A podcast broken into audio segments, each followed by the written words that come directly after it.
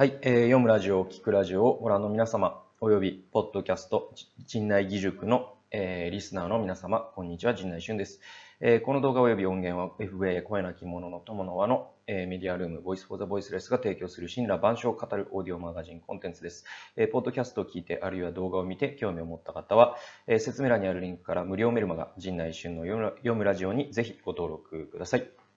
えっ、ー、とですね、あの、インドからの号外放送、え、続けております。で、えっと、まあ、いつもはラジオなんですけれども、え、今回もね、半分はラジオじゃないというか、あの、インドからお送りしています。え、ポッドキャストの方はですね、え、脳内で、え、保管しながら聞いていただければ、え、いいなと思います。え、ただね、特に、あの、見せる映像もないんですけども、あの、このゲスト、え、ルームからですね、お送りしてますので、で、えっと、あんまりまあね、外とかって、あの、撮れるような環境じゃないんで、とりあえずここにいる限りはここで撮れるという感じなんで、あの、皆さんにはですね、このゲストルームの、えー、から、えー、ずっとお送りしばらくしていくのかなと思います。で、えっと、今日もですね、あの、午前中、え、時間ができたので、え、撮ってます。え、昨日も言ったようにですね、インドでは、え、すごく予定が立てにくいので、あのいつ取れていつ取れないのかわからないので、取れる限りは取っていくと。で、取れない時は、まあ、あの、予定が変わったんだなと思っていただければ嬉しいなと思います。えーとですね、あの、まず、あの、一つ報告がありまして、ひとあの、えっ、と、ポッドキャストね、あの、聞いてくださってる皆さんへの報告およびお知らせなんですけれども、昨日ね、あの、ポッドキャストのリスナーの方からですね、あの、ご連絡いただいてですね、あの、えー、一部ね、あの、ポッドキャストの、こう、音源が壊れてるというか、あの途中から無音になるっていうのがあって、うん、シャープ11とか、えー、そのあたり12とか、えー、13とか、あそのあたりが最後3分ぐらいとか、あの途中からね、あの聞けなくなっちゃってて、えー、大変申し訳ないことをしたなと思います。えー、っと、とりあえずね、今ね、現時点でそのデータ的にね、あの家に置いてきちゃってるんであの修正することがちょっと難しい状況にありまして、えー、なのでまたあの日本に帰ってからになるのかな？あの直します。であの大変失礼いたしました。でえっ、と、壊れちゃって途中から聞けないという方は、本当に、あの、お手数ですけれどもね、あの、YouTube の方では最後まで全部聞けますので、YouTube でまた聞き直して、えー、くださったりとかね、えー、してくれると嬉しいなと思います。まあ一応ね、これは、あの、報告です。で、えっ、と、多分最近の5話ぐらいとかかな、は、うん、割と、うん、壊れてないんじゃないかなと思います。はい。で、今後はね、あの、壊れないように。壊れないようにっていうのは、えー、っとね、えー、っと、どうやってあの MP3 で配信してるかというと、あのね、MP4 っていう動画ファイルをね、MP3 に変換するんですよね。で、それで、それをポッドキャストにアップロードしてるんですけども、その際に、その変換ソフトっていうのがあって、えっとね、それ無料のやつ何個か使ったんだけども、使い物にならないんですよね。で、なので、ちょっと有料の 1000, 1000円いかないぐらいで買えるやつがあって、で、それが調子いいっていうんで、それ使い続けてるんですけども、結構ね、あの、確率論的な問題で、あの、それも完璧ではなくて、途中でこう、あの、変換中にファイルが壊れるっていうことがあって、で、壊れたよって教えてくれないんですよね。ただただ途中から無音になってる。えー、なんで、まあ、毎回ね、まあ僕が、その、えー、完成した MP3 ファイルを、まあ実際にこう、まあ最後のところまでちょっと、あの、確認、最後まで音があるなっていうのを、えー、品質管理をね、あの、今後はしていきたいと思っていますので、はい、よろしくお願いいたします。えっ、と、で、でですね、あのー、昨日、昨日は何をしたかと言いますと、えー、デリ3日目ですけれども、えっ、ー、と、昨日はね、あの、ある方と会うことになってたんですね。で、その方が、あのこの今僕がいるゲストルーム、ゲストハウスまであの来てくれるということになってて、で、大体その人は、えっと、えー、午後2時から3時の間に行くよっていうのを他の人から聞いてたんですよ。で、えっと、午前中はだから、あの、いろんな、あの、日本から持ってきた仕事を済ませたりとか、動画配信をしたりとか、えー、して過ごしましてですね。えー、そして、えー、あの、午後はね、待ってたんです。すいませんね。ちょっとね、あの、これ、あの、扇風機があるじゃないですか。これ切りますね。というのは、あの、これね、あの、このウェブカメラが、えっと、このパソコンのウェブカメラがね、ちょっとね、あの、性能が悪いじゃないですか。見てる方はわかると思うんですけど。で、性能が悪いんで、すごいね、画面がなんか歪むっていうか、あの、歪むわけですよね。で、何かが動くたびに歪むっていう、どんなカメラだよと思う。なんか、直し方あんのかな？まあ、どうにか、日本に帰ったらしたいと思うんですけども。で、あの、この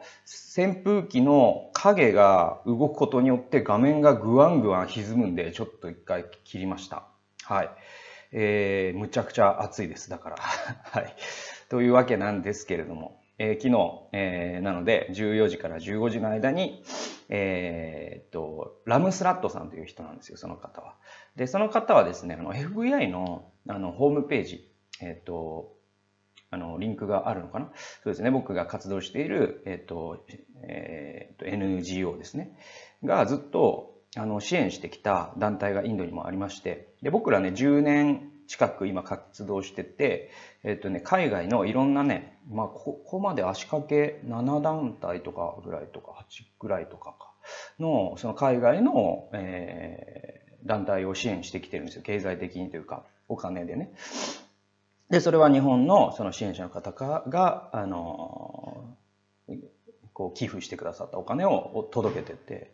で、これまで10年ぐらいで、あの、1000万以上ですね、あの、支援してくることができてるんですよね。あの、で、なので、一つの団体にはもう、まあ、まあ、数百万であったりとか、あの、100万であったりとか、年間、まあ、数十万みたいな、それを何年かやで、その中の、あの、一つのプロジェクトとして、ラムスラットさんという方を通して、えっ、ー、と、支援している働きがあって、それはあの、FVI のホームページから見れますので、あの、興味のある方はぜひチェックしていただければと思います。で、そこに活動の内容も載ってるんですけども、ちょっとね、あの、詳しく書けるところと書けないところ、言えることと言えないことがあるんで、活動の性質からしてね。えー、なので、ちょっとね、あの、口はばったいところもあるかもしれませんけれども、あの、まあまあ、ラムスラットさんという方は、あの、主にですね、その、えー、なんて言ったらいいんだろうな。あのね、言論による活動をしてます。で、えっと、そのキリスト教的な観点から、あの、インドの、その社会の、まあ、僕らの言葉で言う声なき者というか、その、えー、抑圧されたね、人たちを抑圧されたままにしているという、その、実は社会的な、あのー、思想的なというかですね、そういう問題があるんですね。そこにメスを入れるということをしようとしている人であります。で、その人がですね、あの、昨日来てくれるということで、あの、待ってたんです。で、えっと、まあ、2時ぐらいに来るんで、2時前ぐらいにちょっともう着替えたりとかして、えっと、待ってたんですね。で、本を読みながら。で、結果的に来たのは、えっと、5時半でしたね。なので、なので、えっと、3時間半ぐらい、あの、本を 読みました、僕は。で、5時半に、いや、6時回ってたかな。6時回ってたかもしれない。とにかく、まあ4時間ぐらいか、だから、ま、待ちぼ、待ちぼけてって。で、まあインドではもうこんなのはもう、あの、半日待つとか当たり前なんで、そんなのは待ったうちにも入らないぐらいなんで、あの、まあまあ、こういうことだなと思って。ああ、そういえばインドにいたんだ、俺は、と思いながら。で、あの、えー、来てですね。で、で、なんとですね、その、まあ、ラムスラッツさんは、あの、今回むちゃくちゃ忙しいんですよね。僕がいる間のスケジュールがなんか半端じゃないぐらい忙しいっていうのは、まあ、あの、メールで聞いてたんですけども、実際忙しくて、なんかほとんどもうなんか、あの、頭も回ってないような 様子だったので、で、あの、家族もね、家で待ってるわけですから、あの、なので、もう、もう、あの、あの早めに帰ってくださいね。ただ、一つ助けてくださいと。それは、あの、SIM カード。あの、SIM カード問題っていうのを前回の動画で話したんですけども、あの、インドの友達を連れてきてくれと。あの、そうしたらその人の名義でやれば早くできるんだけど、外国人だったら、あの、何日かかかっちゃうんだよっていうのを言われてたんで、あの、その、M ブロックというマーケットに行って僕と一緒に SIM カードを、あの、こう借りるのを手伝ってくれないかと。で、その間にちょっと歩きながら話そうかみたいな感じで、えっと、昨日はね、えー、結局まあ1時間半ぐらい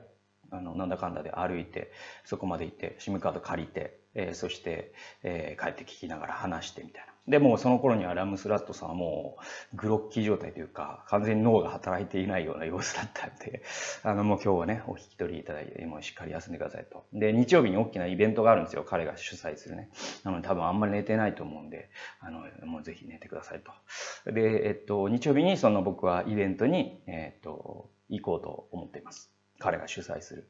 えー、それで、えっと、なので、あの、SIM カード借りれまして、で、これが、あの、僕のね、タブレット。この7インチタブレットですね。僕がもう愛用している。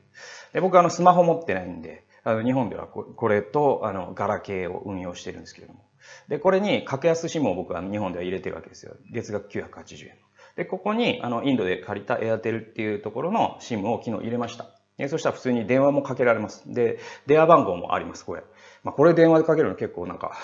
あの、不便ではあるんだけれども。えでも全然電話かけれるし、電話番号も当てがわれて、で、えっ、と、1日 1.4GB、えー、毎日 1.4GB 使えます。えー、4G で。えー、で、えっと、これがですね、えっと、250ルピーでした、1ヶ月。1ヶ月250ルピーってことはですね、だいたい400円、400、500円いかないぐらいです。えー、むっちゃ安くないですか？で、日本って月額980円とか取って、1ヶ月1ギガとかふざけんなと思うんですけども、あの、いかにですね、日本の通信量が高く設定されているかっていうのがよくわかる、えー、そういう設定でした。えー、で、えー、っと、それですね、あの、昨日はそんな形で一日を過ごしまして、ちょっとね、あの、昨日読んだ本、ちょっと紹介したいなと思います。全然もうインドの話では なくなってきてるんですけども、あの、こういう本を読みました。すいません。えっと、はい。えー、っとですね、昨日読んだのはですね、これなんですよ。はい。これでございます。はい。えー、知性は死なないっていうね、与那覇淳っていう人が書いてます。で、えっ、と、サブタイトルが平成の鬱を超えてっていう。で昨日もあの、あまりにも待ちすぎてですね、あの、一冊読み終わってしまったというですね、えー、そういう本です。で、面白かった。えそれだけ夢中で読んだってことなんですけども。えっ、と、これね、あの、このシールが貼ってあるということは、まあ、ブックオフで買ったわけですよ。で、889円で買いました。で、これはあの、札幌で買ったんですよね。で、えっと、あるね、あの、えー、いつも札幌でね、僕が、あの、時間をね、過ごすのを楽しみにしている方がいまして。で、その方にですね、いろんなね、カフェをね、えー、カフェ巡りをね、あの、して、に付き合わせてもらったりとかですね、あの、いろんな楽しい場所をね、紹介させていただいたんですよ。えー、それがね、あの、3月にね、札幌に行った時に1日、えー、その方と過ごしまして、それがすごいね、楽しくてですね。で、そのカフェ巡りの合間に、ちょっとブックオフに立ち寄ったわけですね。で、その時になんかね、あの、ちょっと背表紙を見てたら、で、5分、4、5分ぐらいちょっと、あの、立ち読みしてたんですけども、で、立ち読みのつもりで立ち寄ったところ、これがなんかね、すごいね、バッて、えー、目に入ったんですよね。なんか背表紙にこうね、吸い寄せられることってありますよね。だから僕結構本当リアルな本屋さんに、あのー、なかなか行かなくなって久しいんですよね。本当はね、行くべきなんですよね、もっとね。あの、出会いがありますから、やっぱり本屋さんっていうのは。でもやっぱね、今の僕の生活スタイルの中で、いい本屋さんってね、あんまり近隣になくて、もちろんまあ新宿に行った時に、いろいろありますよ。もちろん、キロング屋とか。純駆動とかね。えー、だけど、なかなかね、やっぱり行かなくなっちゃってて、ああ、こりゃ良くねえなと思いましたね。というのは、あの、こういうふうに出会いが、そういえばあったなと思い出したんですよ。やっぱ本屋行く、行ったら楽しいなと。で、これは多分だからこの、アマゾンのレビューでは僕は見かけたことなかったんで、絶対ね、あの、本屋でしか出会うことがなかった。で、なんでこれ、あの、手に取ったかというと、ヨナハジュンっていう人が書いてるんですよ。で、このヨナハジュンっていう人の本を僕は過去に読んだことがあるんですよ。で、それね、中国化する日本っていう本ですごく面白かったんですよね。で、この方がさらにその中国化する日本がすごく面白かったに加え、またその僕はすごい感心したんですよ。むちゃくちゃ頭いいな、この人と。で、えっと、さらにですね、この人が、あの、東大出身で、東大出身？東大卒業して、その後大学院も東大行って、博士になって、名古屋かな？の大学で教えてた人なんですよね。で、さらにですね、この人、生まれ年が1980年だったかな。あ79年かな。とにかく、あの、学年が僕の弟と一緒なんですね。で、さらに僕の弟も東大なんで、多分同級生なんですよ、僕の弟の。で、どまあ僕からしても2回、2個下なんで同世代じゃないですか。で、なんかね、こう親近感を覚えまして、で、弟にこのヨナハっていう人知ってるとかって言ってたんだけど、まあまあ、東大でかいから、あの、いやいや、あの、知らない、多分知らないなとかって言ってたけど、まあ面白い人が、この若い世代から出てきたなっていう印象があって、で、えっ、と、ああ、あの、この人の新刊なんだと思って手に取ったら、なんと、あの、サブタイトルに平成の鬱を超えてって書いてて、え、どういうこととかって思ったら、中見てみたらですね、なんとこの人ですね、あの、僕が当時中国化する日本を読んだっていうのは2015、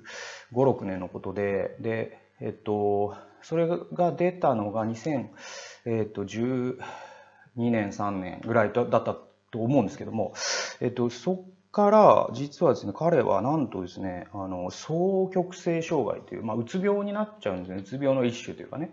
えー、まあ、あの、躁うつと言われているやつですね。えー、になっちゃって、で、2年間闘病して、で、えっと、大学の職もね、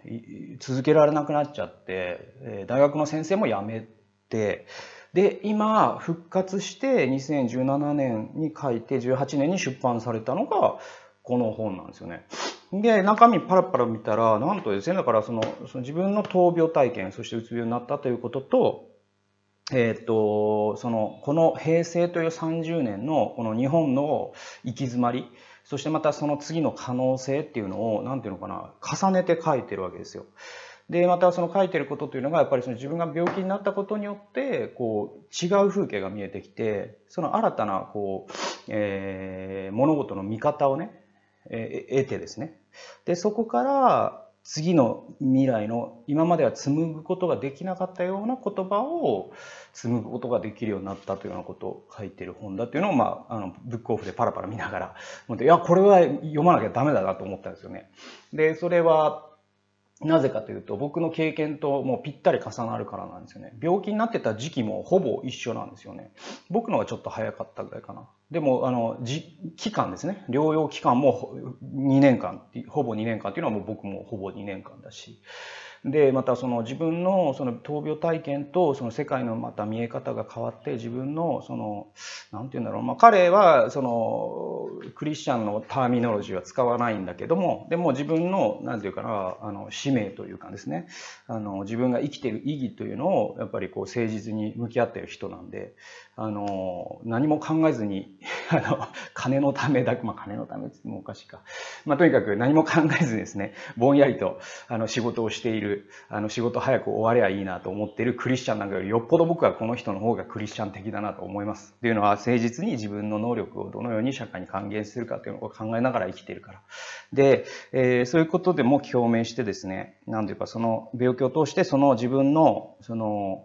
クリスチャンの言葉でいうところのコーリングとか証明というものの定義が変わっていってで今までなら絶対にしなかったようなことをし今までなら言わなかったようなことを言うことができているだから病気になったことは実はすごいあの、まあ、クリスチャンの言葉で言うと恵みだしこの人の言葉で言えばまあ必然というかですねあのそれは実は財産になってるんだということを言っていて。えー、いや、これは読まなきゃダメだろうと。で、昨日一日でもう一気に読みましてですね、もう、もう本当にね、クソほど面白かったです。これはもう、やばい本でした。やばかったです。で、あの、年間書籍ランキングを僕は毎年ね、つけてるんですけども。ああ、やばいですね。だからベスト3に入ってくるんじゃないですかね。もうね、あの、ベスト3候補が最近、えバンバン出てきて困ってるんですけれども、えー、それぐらいの面白い本でした。はい。それで、えっと、まあそんなわけで本を読んだりとかね、しながら昨日は過ごしましてですね。はい。えっ、と、ごめんなさいね。はい。で、えっ、と、どうしようかな。あのね、これは、えっ、と、そうですね。あの、最後、これを話しましょう。あの、一応インドにいる間は、まああの、いろんなパートナー団体とかの話ももちろんしたいと思うし、いろんなこう、あの、近況報告というか、あの、こんなことがあったよというトークもお送りしたいんですけれども、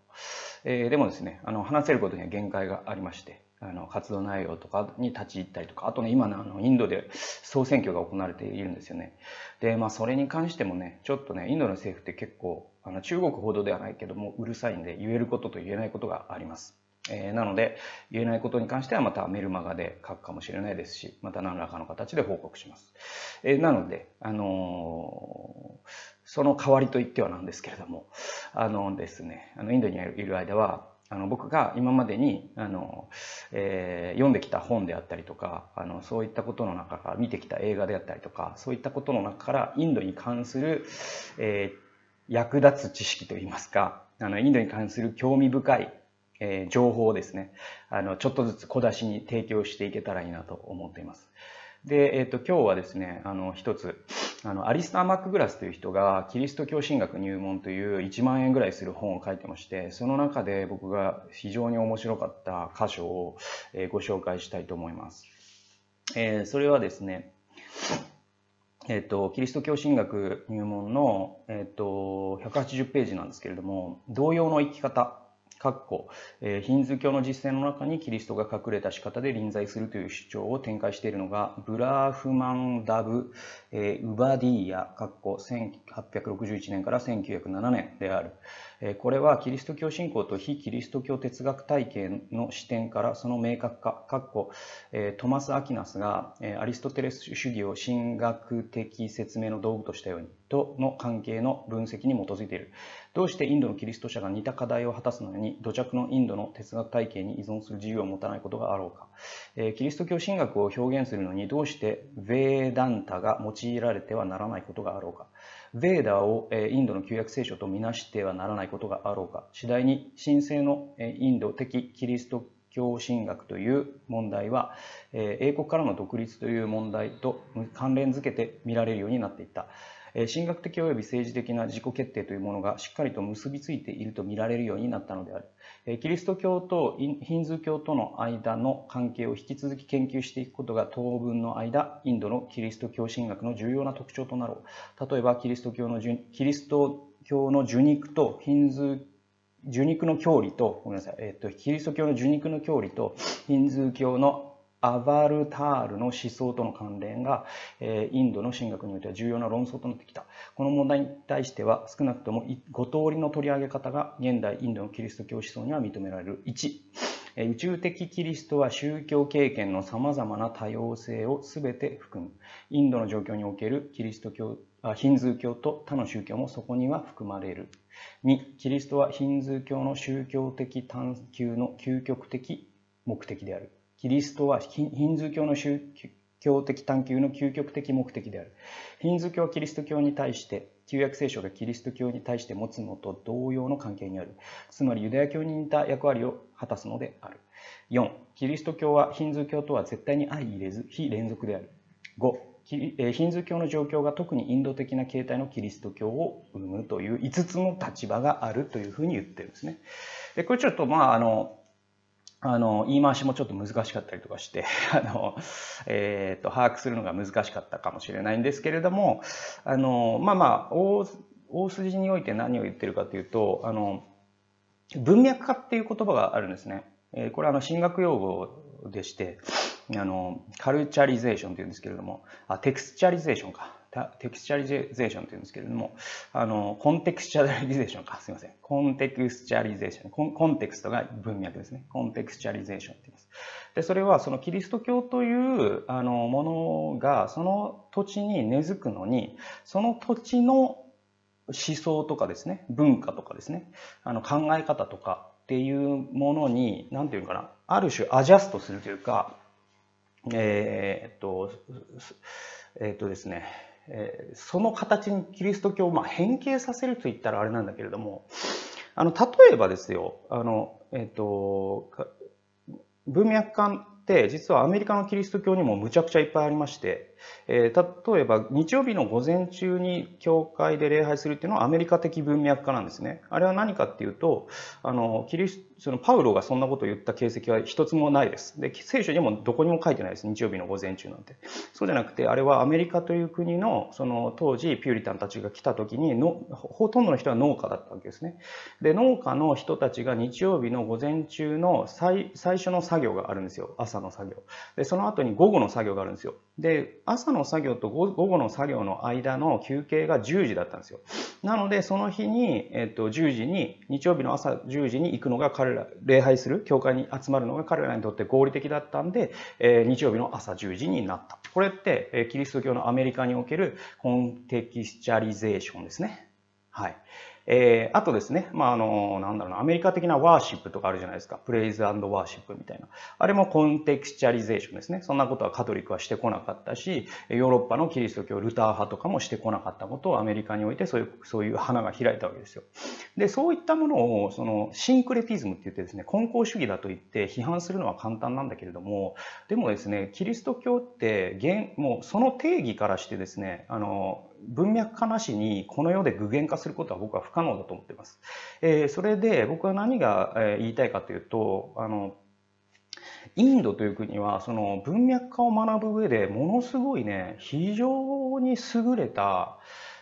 教材といったらあれだけれども、インドを研究することは文脈化を研究することにおいてもうとっても意義深いものだと思うんですね。で、それはなぜかというと、インドが非西洋であるということが一つあります。あとでもう一つは、インドという国はイギリスの植民地でしたね。えー、ご存知のように。で、その時にイギリスはどういうふうに植民地化していったかというと、彼らは、あの、アングリカンというですね、英国国教会ですね、聖公会と言われるやつ。で、あれの、その、あれも上手に使っていったんです。で、どういうふうに使ったかというと、あの聖公会というものを権威としてですね、そしてそのインドの宗教的指導者ブラフマンという人たち。で、この人たちっていうのは、実はその、聖職と、聖職ね、聖なる職業。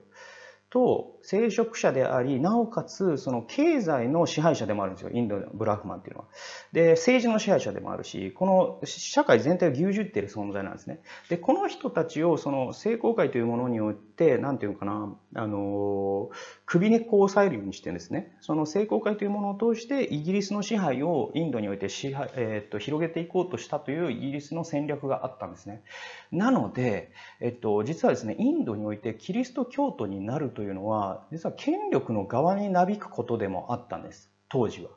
つまりそのイギリスという権威を帯びるっていうかですね。でも、それってキリスト教的なものではないじゃないですか。キリスト教ってむしろ降りていく生き方であって、権力とから抑圧された人と寄り添う宗教ですよね。なのでそ、そこにすごくコントラバーシャルって言うんですけど、すごくですね、あの、相反する、相矛盾したですね、あり方があるんですよ。で、そういうものに反発してきた歴史っていうのがインドにあって、どういうふうに反発したかというと、彼らは、その反発した人の多くはですね、ヒンズー教に依拠するようになるんですよ。で、ヒンズー教とキリスト教は実は矛盾しないんだよと。で、ヒンズー教を追求した結果、キリストに似たものになるんだよって言った人もたくさんいるんです。で、その系譜に連なるのがですね、あの、